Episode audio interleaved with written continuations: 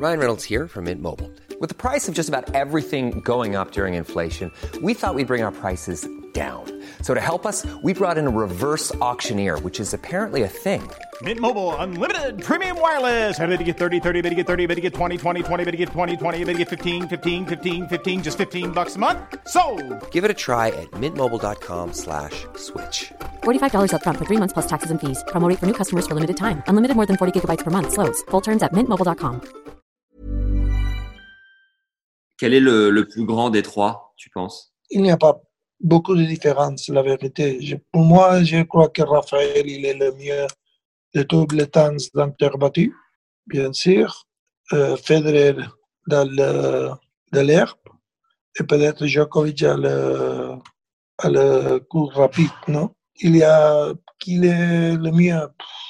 C'est difficile au moment, le mieux c'est este, Djokovic, euh, este, Federer, mais ça, ça dépend qu'est-ce que tu prends. Par exemple, Raphaël, il a le, pour, le pource- pourcentage de victoires plus euh, grosse. Après, Raphaël, il, a joué, il a gagné 19, rôles, euh, 19 Grand Slams.